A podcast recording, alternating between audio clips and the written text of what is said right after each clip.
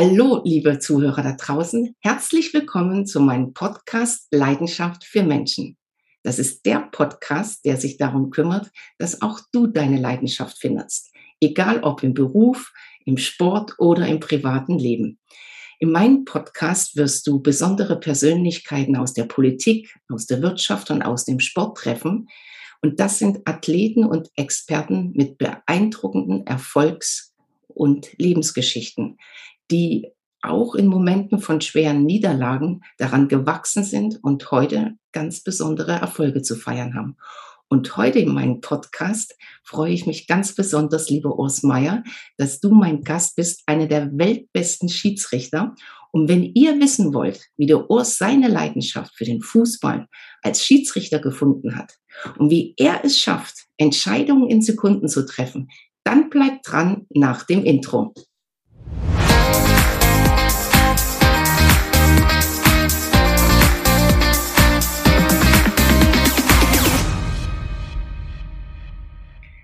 Liebe Ost, herzlich willkommen in meinem Podcast. Danke, dass du dir die Zeit nimmst.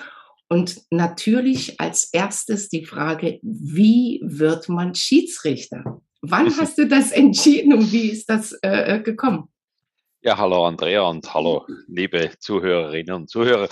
Ja, ähm, wie war das? Äh, wie wird man Schiedsrichter? Das ist eine gute Frage.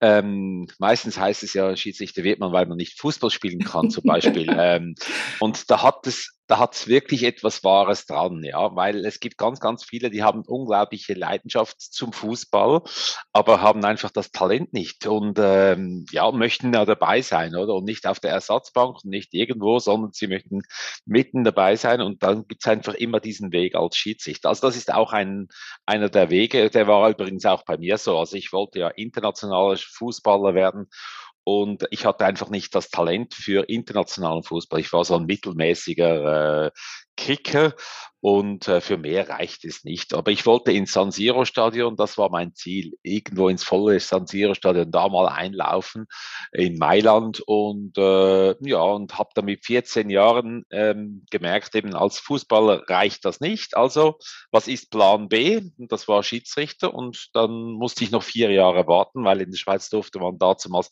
erst mit 18 beginnen als Schiedsrichter und dann habe ich mit 18 habe ich dann begonnen und habe dann ein zwei Jahre lang äh, alles doppel- und dreifachspurig gemacht. Also ich war mhm. Fußballer in der A-Jugend, in der ersten Mannschaft und war noch Schiedsrichter. Und dann nach ein, zwei Jahren wusste ich ganz klar, äh, mein Weg ist die Schiedsrichterei und da werde ich weitermachen. Ja, und ich war dann auch einige Male im San Siro Stadion. Also ich habe es dann auch geschafft. Ja. Liebe also Zuhörer. Das ist, das ist einer der Gründe. ja, äh, der Urs ist ja immer ganz bescheiden, deswegen sage ich das. Äh, wenn ich was Falsches sage, Urs, einfach verbessern. Du warst 27 Jahre Schiedsrichter und hast 883 Spiele gepfiffen, geleitet, gelenkt und Entscheidungen getroffen. Welches Spiel war für dich persönlich mit Abstand dein Highlight, dein Spiel, wo du sagst, das war der, war die Krönung meiner Laufbahn? Ja, gut. Nein, weißt du, für, für einen Sportler ist es ja so ein Olympiasieg oder sowas. Und so wie du ja. gerade auch gesagt hast, für dich war das ja dieses Stadion einzulaufen. Aber so mit Abstand, welches Spiel war so für dich das Ding, wo du sagst, boah, das war mein bestes, emotionalstes, äh, das Ding, Boah, das, äh, das du ist darfst schwierig. Auch drei Spiele sagen. Ja, ja, also das emotionalste, das emotionalste war sicher äh, das, äh, mein erstes Weltmeisterschaftsspiel USA gegen Iran meine, das war ja auch mein ganz klar äh, erklärtes Ziel. Ich hatte ja meinem ersten, äh, meinem ersten Lehrgang als Schiedsrichter hatte ich ja hingeschrieben, als die Frage kam, was ist dein Ziel, habe ich ja hingeschrieben. Mein Ziel ist es 1998 an der Fußballweltmeisterschaft als Schiedsrichter tätig zu sein. Und dann schaffst du das 21 Jahre später, dein Ziel zu erreichen. Und dann stehst du da unten bei diesem Spiel USA-Iran und das war ja ein ganz spezielles politisches Spiel. Stimmt. Doppelt so viele Fotografen waren auf dem Platz. Also ich habe schon beim Einlaufen hatte ich schon Tränen in den Augen und ich hatte ja dann einen Abend vorher bei der Sicherheitssitzung habe ich es geschafft, ähm, weil es war auch der Fairplay-Tag, der 21. Juni. Ich habe es dann geschafft, die FIFA zu überzeugen, dass die Mannschaften sich ge gemischt aufstellen sollen für dieses Foto, nicht nebeneinander, sondern gemischt.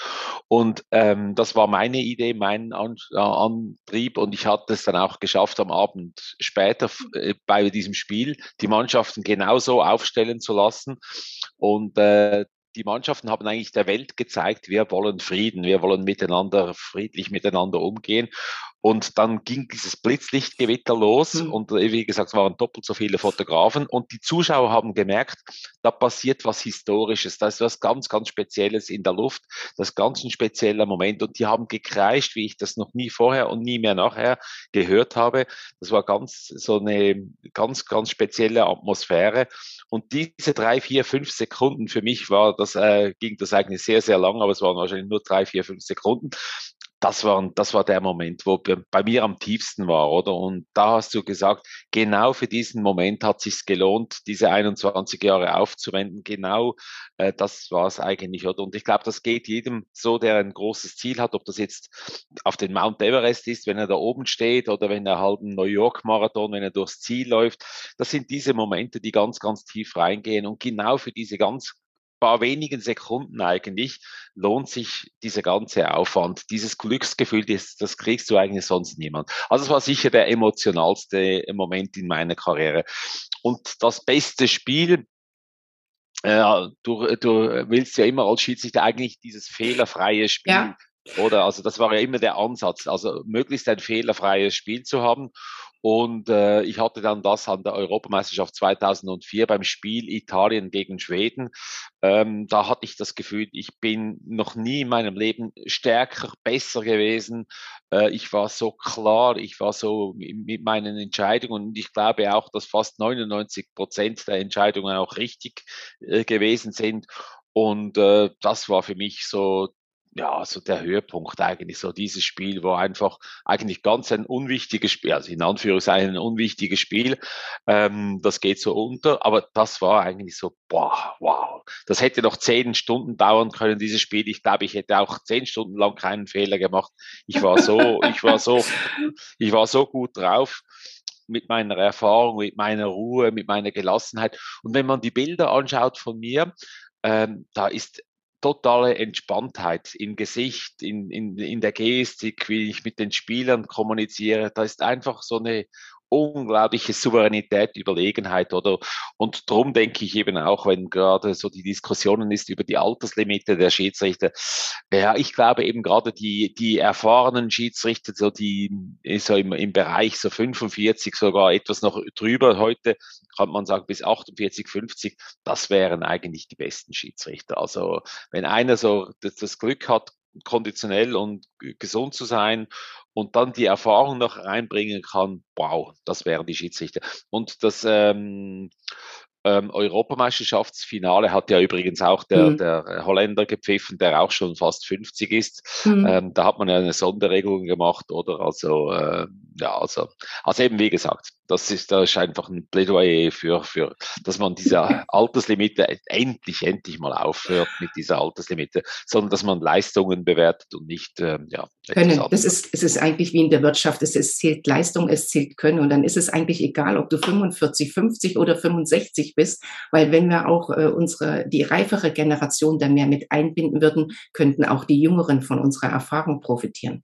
Was mich beeindruckt hat, Urs, entschuldige, dass ich dich äh, unterbreche, weil äh, natürlich schaue ich mir auch immer die Vorträge von meinen ähm, Experten an. Und ich war bei dir mal im Vortrag und dann hast du gesagt, so jeder macht jetzt mal zehn Kniebeugen. Dann hast du äh, eine Szene eingespielt und dann hast du den Leuten gesagt, so und jetzt entscheidet. Und kein Mensch hat was gesagt. Und da ist mir erstmal so richtig bewusst geworden, welche Leistung so ein Schiedsrichter bringt. Erstens, er muss mindestens genauso viel laufen wie jeder Fußballer. Ihr lauft im Schnitt pro Spiel wie viel Kilometer? Die einen sind etwas faul und die anderen etwas aktiver. Also ich bin ungefähr so um die 12 bis 13 Kilometer gerannt in der Regel, ja. Also, liebe Zuhörer, da stellt euch das vor, ihr lauft 12 bis 13 Kilometer und das ist äh, Schnell, Sprint, Intervall, alles dabei. Dann müsst ihr äh, jederzeit sehen, was die 22 Spieler auf dem Feld machen, auch hinter eurem Rücken, was da passiert. Ihr müsst immer auf Ballhöhe sein, um überhaupt äh, äh eine Entscheidung treffen zu können. Und dann muss man eine Entscheidung treffen. Und dafür hast du ja nicht äh, 10 Sekunden, 20 Sekunden oder eine halbe Minute Zeit und schon gar nicht eine ganze Minute, sondern du musst ja die Entscheidung wirklich in drei, vier Sekunden sofort entscheiden. Und aus, wie lernt man das, dass man Entscheidung so schnell treffen kann? Indem dass man natürlich bereit ist, dass man natürlich etwas lesen kann, dass man, ähm, wie soll ich sagen, also dass man Fußballverständnis hat, dass man weiß, was passiert. Oder es ist wie ein guter Autofahrer, ein guter Autofahrer, der ist auch bereit, der ist bereit auf eine Situation, der ist bereit, entweder aufs Gas zu gehen, auf die Bremse zu gehen mhm. oder gar nichts zu machen. Oder zum Beispiel, mhm. wenn er auf Glatteis kommt, dass er eben nichts macht, oder? Dann ist er aber bereit, oder? Und derjenige, der nicht bereit ist, der wird erschrecken der wird äh, aufs Glatteis kommen, sein Auto wird äh, ins Schlittern kommen und was macht er? Er geht auf die Bremse. Und das ist das Dümmste, was er machen kann, weil mhm. er nicht bereit war für den Entscheid oder er, er trifft dazu einen falschen Entscheid. Also du musst bereit sein. Und wenn du bereit bist, dann bist du, ja, da bist du bereit, oder? Und du hast gesagt, drei, vier Sekunden, drei, vier Sekunden wäre wär, wär fatal. Also wenn du drei, vier Sekunden wartest, bis ein Entscheid, dann bist du viel zu spät. Du musst eigentlich innerhalb von, von, von einem Sekundenbruchteil musst du eigentlich pfeifen, oder? Und ähm, ich sage ja immer wieder, der gute Schiedsrichter pfeift schneller als das Publikum. Also wenn du langsamer bist als das Publikum, dann ist es nicht gut. Und äh, also darum ist es wichtig, dass du, dass du, wie gesagt, dass du ein gutes Fußballverständnis hast. Und das ist auch im Geschäftsleben, im Privaten so, oder wenn du bereit bist für eine Aktion, für etwas, was kommt, ja, da bist du auch bereit für die Entscheidung, oder? Also, ob das jetzt mit den Kindern ist, pubertierende Kinder zum Beispiel, ja, du weißt ja genau, wenn du, wenn du Knopf A drückst, mhm. passiert da Bing, oder? Passiert ja. dir da was, oder? Also du weißt, was da passiert. Ja, wenn du ja schon weißt, dann weißt du auch, was, wie du reagieren solltest oder musst, oder keine Ahnung, aber wenn du nicht bereit bist, ja, boah, dann, äh, dann ist natürlich schwierig, dann sofort eine Entscheidung zu treffen oder überhaupt eine Entscheidung zu treffen. Und im Geschäftsleben ist es ja auch so, wenn du natürlich nicht weißt, wie, wie die Wirtschaft läuft, wie, wie die Menschen funktionieren und so weiter, dann wird es immer schwierig sein, eine gute Entscheidung zu treffen. Weil das sind ja immer wieder auch die Menschen, die du mitnehmen musst, die du die abholen musst, die du mhm. begeistern musst, oder? Und äh, ich sage immer, ein gutes Beispiel ist ja immer der Jürgen Klopp, oder? Warum schafft mhm. er das? Warum schafft er das mit diesen Mannschaften? Warum hat er auch eine Ruhe in der Mannschaft? Du hast, du hörst nie einen Spieler, der sich negativ äußert über ihn. Ja, weil er halt die Menschen mitnimmt, weil er auch Ersatzspieler mitnimmt, auch, ähm, keine Ahnung, sein Team mitnimmt, oder? Das sind alle wichtig, oder? Hm. Ähm, wir haben einen Einwurftrainer, der ist nur für Einwurf zuständig. Ja, verdammt nochmal.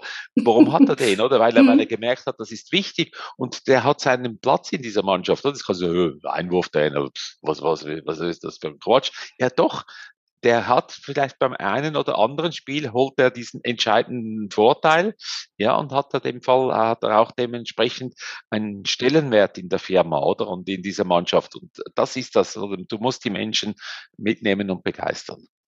Äh, du hast das wunderbar zusammengepasst, äh, zusammengefasst, äh, weil ohne Leidenschaft kann man nicht seinen Beruf machen, ohne Leidenschaft kann man auch Menschen nicht mitnehmen und ohne Leidenschaft kann man auch andere nicht äh, begeistern.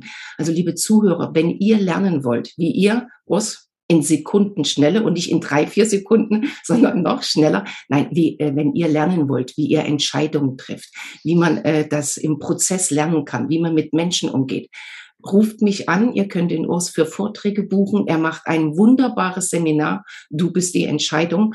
Einfach auch euch als Team, euch als Leadership-Experte äh, da noch weiter voranzubringen. Und ihr könnt von den Erfahrungen, die der Urs Meier in 27 Jahren als Schiedsrichter und äh, auch danach in seinem Leben gesammelt hat, äh, wirklich äh, profitieren.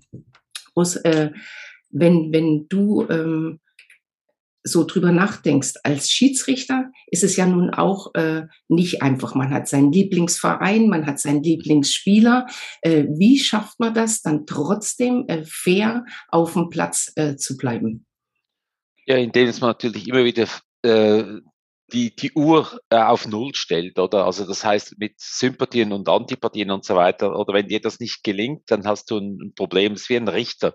Ein Richter mhm. hat ja auch, der, der sitzt ja auch da, hat äh, die Sache im Prinzip äh, zu verfolgen und er kann ja auch nicht mit Antipathie und Sympathie im Prinzip arbeiten. Das geht nicht. Also wenn er das macht, dann werden die Urteile nicht gut sein, ähm, die werden nicht fair sein.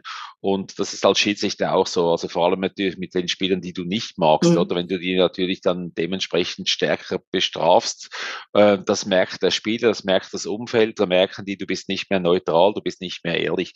Und das fällt auf dich zurück. Also das heißt, du wirst äh, keine gute Bewertung kriegen, du wirst äh, Schwierigkeiten kriegen. Also muss es dir gelingen, immer wieder auf Null zu stellen, auch wenn du einen Spieler hast, der dich immer wieder ärgert und äh, mit dem du nicht klarkommst, musst du immer wieder versuchen, versuchen, das auf Null zu stellen und versuchen auch mit diesem Spieler, ja, wie soll ich sagen, dass du, warum, warum kommst du mit dem nicht klar? Wo, wo liegt das Problem, oder? Und du, du kannst es natürlich dir einfach machen, indem du sagst, ja, er ist das Problem. Ja, nein, das ist nicht das, das ist nicht die Lösung. Die Lösung ist dann für sich zu überlegen, verdammt nochmal, was mache ich falsch? Spreche ich den falsch an? Oder also spreche ich einen Spieler vielleicht zu leise an? Muss ich den mal anschreien oder äh, spreche ich ihn zu laut an? Ich schreie den dauernd an. Er muss ich vielleicht mit dem mal leise mhm. sprechen.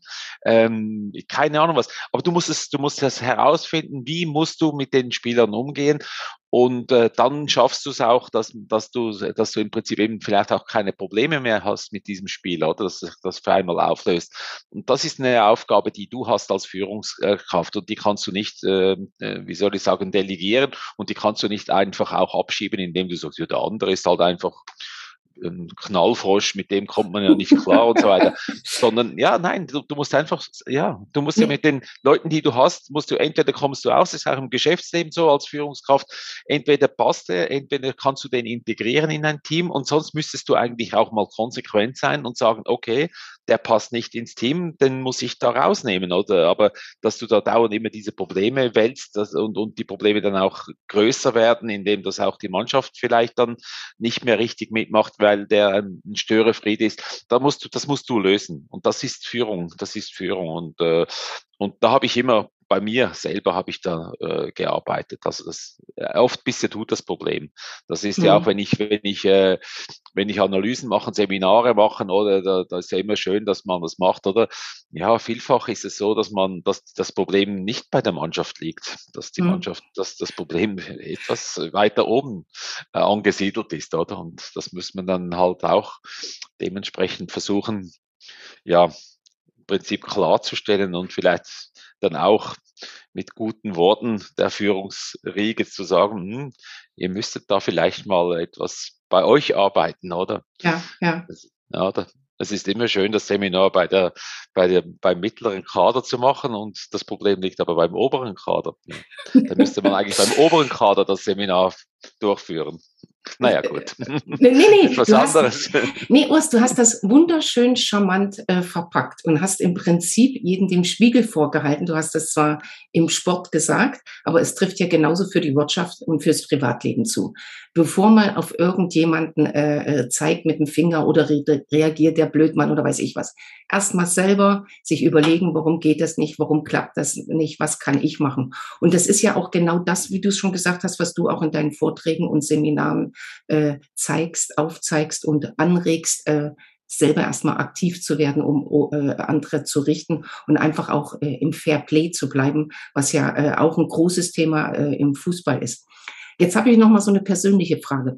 Wenn, wenn man äh, heute mit Abstand und wenn du nicht mehr äh, aktiver Schiedsrichter bist. Hat man eine Lieblingsmannschaft? Hat man einen Lieblingsspieler? Hm. Darfst du das sagen? Oder, oder ist das sowas, was du für dich behältst, was ich ja natürlich auch verstehen kann? Aber, und wenn das ist, dass du einen Lieblingsspieler hast, was beeindruckt dich an dem? Ja gut, das in meiner Zeit war es natürlich ganz klar, der Sidan war mhm. mein Lieblingsspieler. Das, was mich da beeindruckt hat, war seine Leichtigkeit, seine, wie er, wie er Fußball ges gespielt hat, wie soll ich sagen, du hast nie das Gefühl, er arbeitet Fußball. Der, das ist einfach, es war einfach so, der, der, du hast du das Gefühl, der mhm. rennt nie, der muss nie einen Sprint machen, der ist immer am richtigen Ort, der hat nie ein Problem mit dem Ball. Also das war mhm. einfach ein Genuss, dem zuzuschauen. Ich bin immer, ich bin so oft mit dem auf dem Feld gewesen. Ähm, natürlich das Größte war das äh, Champions League Finale, natürlich Real Madrid gegen Bayer Leverkusen, also dieses Traumtor geschossen hat. Da stand ich zehn Meter ungefähr hinter ihm, oder? Ich sehe mhm. den Ball von Roberto Carlos in die Luft gehen und der kommt da runter. Ich sehe sie dann, ich mhm. sehe das Tor und ich sage, und jetzt, und jetzt wusch, oder? Also eigentlich würde ich, hätte ich es genau gleich gemacht, oder? Ich, mhm. bei, bei, mir, ich hätte den Ball gar nicht getroffen. Und der wusch, und, und das war eines der schönsten Tore überhaupt, äh, das erzielt worden ist in den letzten 20, 30 Jahren. Und ähm, ja, und diese Spieler, und ich habe damals durften wir die die Tore noch pfeifen. Und ich glaube, das war mein längster Pfiff meines Lebens. Mhm. Also der, der, der, der, der hat nicht mehr aufgehört, dieser Pfiff, weil ich einfach, das war einfach so ein geiles Tor. Und das war nicht für das war nicht für Real Madrid oder gegen Bayer Leverkusen, um Gottes Willen. Das war einfach als Fußballfan, da, da muss man, da, da muss man eben auch mal etwas äh, diese Emotionen rauslassen können. Mhm. Und wie gesagt, wir durften da noch pfeifen. Also das war sie dann ganz, ganz klar in diesem Moment. Ähm, heute würde ich sagen, ja, es ist, ähm, äh, es ist noch schwierig. Es ist schwierig. So, äh, also, ich meine, der Messi hat natürlich ein super, war ein super Fußballer, ist immer noch ein super Fußballer also dem zuzuschauen war immer eine Augenweide äh, und auch Ronaldo, aber irgendwie so, ja, also an sie dann sind beide nicht rangekommen. Für mich jetzt, aber das bin ich, das bin ich. Und äh, die Lieblingsmannschaft, ja gut, die war in meiner Jugend war es ganz klar der FC Basel. Da bin ich sogar Gründungsmitglied äh, vom ersten Fanclub, den es überhaupt gegeben hat vom FC Basel. Mhm und habe mich dann aber entliebt und ich konnte dann der FC Basel auch pfeifen ohne Probleme, weil ich hatte da keine Bindung mehr und meine Lieblingsmannschaft war, es war seitdem und ist es ja auch heute noch und da durfte ich immer auch dahinter stehen, ist die Schweizer Nationalmannschaft. Die habe ich jetzt auch wieder besucht. Äh, hier in Marbella waren sie im Trainingslager, bevor sie mhm. jetzt nach England gingen und äh, das ist eine unglaublich tolle Mannschaft und ich bin überzeugt, die werden an der Weltmeisterschaft werden die richtig eine gute Weltmeisterschaft äh, machen und und äh, ja, freue mich schon jetzt auf diese Weltmeisterschaft mit der Schweiz. Hm. Also an alle Teams da draußen, zieht euch warm an. Die Schweizer sind in Topform. Mal so unter uns sein, wenn du die Mannschaft besuchen gehst, äh, pfeifst du dann auch im Training mal ein Spiel? Bist du dann noch aktiv? Oder, oder schaust du nur zu? Oder sagen die dann los, was komm auf den Platz, pfeif du mal, äh, dass wir einfach auch mal eine faire Bewertung heute haben oder so? Ja, die wollen immer wieder, dass ich wieder mal da äh, pfeife, ja. Aber das, aber? das ist einer äh, meiner äh, wahrscheinlich besten Entscheidungen, die ich getroffen habe. Als ja. ich fertig war mit der Karriere, habe ich gesagt, ich werde nie mehr ein Spiel leiten. Äh, die Zeit der kurzen Hosen ist vorbei. Jetzt haben wir lange Hosen und so ist es auch hm. gut. Ja. Also seitdem du aufgehört hast, hast du nie wieder ein Spiel äh, gepfiffen, wirst Nein. auch nie mal ein Charity-Turnier. Du spielst dann Nein. mal Fußball mit, aber du pfeifst kein Spiel mehr. Ganz genau so ist es. Ich pfeife kein Spiel mehr, weil das Problem ist, also das Problem ist kein Problem, aber äh, alle haben unterdessen das Gefühl, dass ich wirklich ein guter Schiedsrichter gewesen sei. Und dieses Gefühl, das haben wir, das habe ich in eine schöne, äh, schöne Dose rein getan, habe den Deckel zugemacht und diese Dose steht jetzt bei mir auf dem Regal und die wird nicht mehr aufgemacht. Weil wenn ich die aufmache, weil ich noch ein Spiel leiten, äh, dann merken die Leute vielleicht, ja, der war ja gar nicht so gut oder der ist ja gar nicht so gut. Und das muss ich nicht haben. Also ich kann ja nur noch verlieren. Ich kann ja nichts mehr gewinnen. Und wenn du nur noch verlieren kannst und nichts mehr gewinnen kannst, dann solltest du eigentlich die Finger von solchen Sachen lassen. Also das macht ja, das macht ja gar keinen Sinn.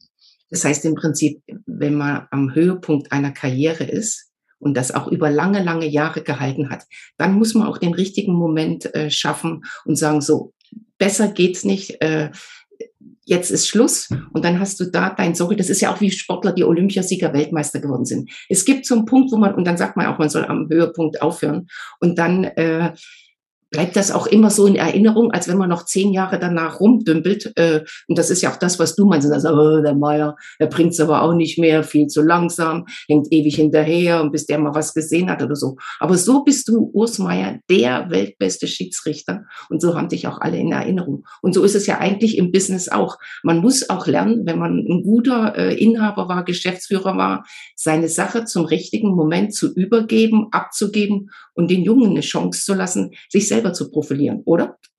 Absolut, absolut. Aber für das musst du bereit sein. Das heißt, ja. du musst du musst natürlich das auch, das kannst du nicht von einem Tag auf den anderen, oder? Das Problem ist, wenn du jetzt Olympiasieger wirst und in dem Moment überlegst, ja, soll ich jetzt aufhören oder nicht, dann ist es eigentlich nicht, dann ist es nicht richtig. Das heißt, du musst dir eigentlich das schon vorher überlegt haben. Das ist ein langer Prozess. Also mein, mein Abschied, mein, äh, ja, war eigentlich, da bin ich zwei, drei Jahre mit dem bin ich, äh, schwanger gegangen. Ja, ja, das so. ein, mhm. ja, genau, das ist so ein Prozess gewesen. Mhm. Wann ist der richtige Moment, oder? Und ich wollte wollte eigentlich 2002 an der Weltmeisterschaft schon mal aufhören. Das war so mal, so mal die Idee.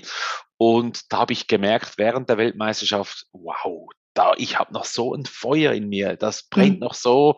Und äh, ich bin dann eigentlich froh gewesen. Ich habe gesagt, okay, also dann 2004. 2004 Europameisterschaft, da mache ich jetzt noch, gebe ich nochmals zwei Jahre richtig Vollgas. Und äh, ja, ich hatte ja dann auch noch mal zweimal ein Champions League Halbfinal, ähm, hatte dann eben die Europameisterschaft mit wunderbaren Spielen, drei Spiele da. Und ähm, ja, und das war dann eigentlich schon das 2004 war dann klar, jetzt ist fertig und äh, ja, ja, und da war dann halt das Spiel Portugal-England, da gab es riesen Theater mit, mit den englischen Fans, vier Tage auf der Titelseite. Und da wusste ich, jetzt kann ich nicht aufhören. Wenn ich jetzt aufhöre, dann haben die Leute das Gefühl, der hört auf, weil er den Druck nicht ausgehalten mhm. hat. Und das habe ich, das wollte ich nicht. Ich wollte den Engländern diese, diese Freude nicht bereiten, dass ich jetzt da aufhöre, weil es wäre auch nicht der richtige Moment gewesen. Äh, meine, ich hätte gewusst, es ist nicht wegen der Grund, aber die anderen hätten es nicht gewusst. Und da habe ich gesagt, nee, ich mache noch ein mhm. halbes Jahr weiter und habe dann noch ein halbes Jahr gepfiffen und mein letztes Spiel war dann in Basel, Basel gegen. Hast äh, ja auch wieder, gell? In Basel. Thun, mit Basel genau, angefangen, mit in Basel genau. aufgehört, ist ja auch ein genau. wunderschöner. Bogen, der sich da genau. gespannt hat. Hm. Genau, das war wirklich wunderbar. Und auch da ein wunderbares Fest danach. Also da kamen weit über 150 Leute, die sind mit den Bussen angereist zu hm. diesem Spiel und die habe ich dann alle eingeladen zu einem schönen Fest. Äh, und ja, man konnte Tschüss sagen, oder? Man so dieses, dieses Loslassen können ja. auch. Und ja, jetzt war's und dack. Und ich sage immer wieder versuchen, immer wieder versuchen, durch die große Türe abzutreten oder auch durch die große Tür rauszugehen. Tschüss zusammen, alles wunderbar und jetzt dürfen die Jungen, dürfen das alles auch erleben, oder? Und ja, du hast eine schöne Zeit gehabt mhm. und auch dankbar sein und jetzt was? Ja, Punkt. Ja. Und, dann, und, und, da musst du auch, da musst du auch nicht, da hast du auch nicht so ein negatives Gefühl, ah, hätte ich doch, die haben immer, die Leute haben immer das Gefühl, sie verpassen noch irgendwas oder keine Ahnung was, oder sie haben dann nicht mehr die Macht oder nicht mehr das Ansehen oder irgendwas. ja, und jetzt, was ist es? Ja, loslassen, oder? Und dann, und dann kann sich wieder etwas Neues entwickeln. Das Problem ist, solange du nicht loslässt, entwickelt sich das Neue nicht mehr, oder? Nee, nee, nicht. Geht, das ist wie geht eine, ja auch nicht. Das ist ja. wie in einer Beziehung, oder? Wenn du die alte Beziehung nicht auflösen kannst, wenn du das nicht äh, durchschneiden kannst, dann kann die neue Beziehung nicht richtig wachsen, oder? Das, das hindert, das, das, das bremst immer, oder? Und das, äh, das meine ich, loslassen. Das ist etwas ganz, ganz Entscheidendes. Das ist aber auch ein wirklich schöner Schlusssatz, weil Ost, ich könnte noch stundenlang mit dir reden, aber lieber nutze ich die Option, dass ich äh, dich nochmal äh, einladen darf, dass wir einfach ähm, nochmal reden über Gott und die Welt, über Leidenschaft und wenn ihr über eine Ursmeier gerne mehr wissen wollt, schaut in die Shownotes. Ähm, die, äh, steht alles drin, wo ihr ihn erreichen könnt, welche Vorträge er hält, äh, wo ihr ihn anfragen könnt. Äh, schaut einfach rein. Wenn euch der Podcast äh, gefallen hat, dann lasst ein Like da, schreibt einen Kommentar. Und liebe Ost, noch ein Satz äh, ganz kurz zum Schluss. Ähm, deine Leidenschaft heute? Meine Leidenschaft heute ja, es, es ist immer noch dieselbe wie früher, es sind die Menschen. Es ja. sind die Menschen, es ist äh, die Umgebung. Ich äh, lebe ja jetzt in Spanien schon seit zehn Jahren in einer sehr äh, Multikulti Welt, also ja, wo wirklich ganz viele Nationen da sind und äh, einfach diese diese verschiedenen Menschen, das ist meine Leidenschaft, Reisen, äh, Menschen kennenzulernen, neue Sachen. Äh, darum freue ich mich auch immer wieder über neue Vorträge im Prinzip, dass man da auch neue Firmen, neue Menschen, das ist unglaublich spannend und solange dass ich das habe, pff, ja, da habe ich keine Sorge um mich. Äh, also da, ich da auch du, nicht um dich. Da bist du immer, da bist du immer, da bist du immer neugierig ja. unterwegs und äh, nö, alles gut. Das ist eigentlich so meine Leidenschaft. Und die Familie habe ich natürlich jetzt auch äh, ist mir jetzt auch sehr, sehr nahe, weil ich habe jetzt viel mehr Zeit für die Familie. Die habe ich äh, äh früher äh, etwas vernachlässigt. Wenn du so richtig auf mhm. der Überholspur des Lebens bist, dann ja, ist die Familie oft so nebendran, so ja, ja, und jetzt ist sie, jetzt ist sie so ins Zentrum gerückt. Ich wollte gerade sagen, ganz liebe Grüße an die Andrea nach Hause. Urs, ja. Dankeschön für deine Zeit. Ich freue mich, wenn wir uns wiedersehen, live am 6.5. bei Hayona. Und äh, bis dahin, liebe Zuhörer, lasst es euch gut gehen. Wenn ihr den Urs live erleben wollt, meldet euch bei mir und euch allen einen wunderschönen Tag. Gleichfalls alles Gute.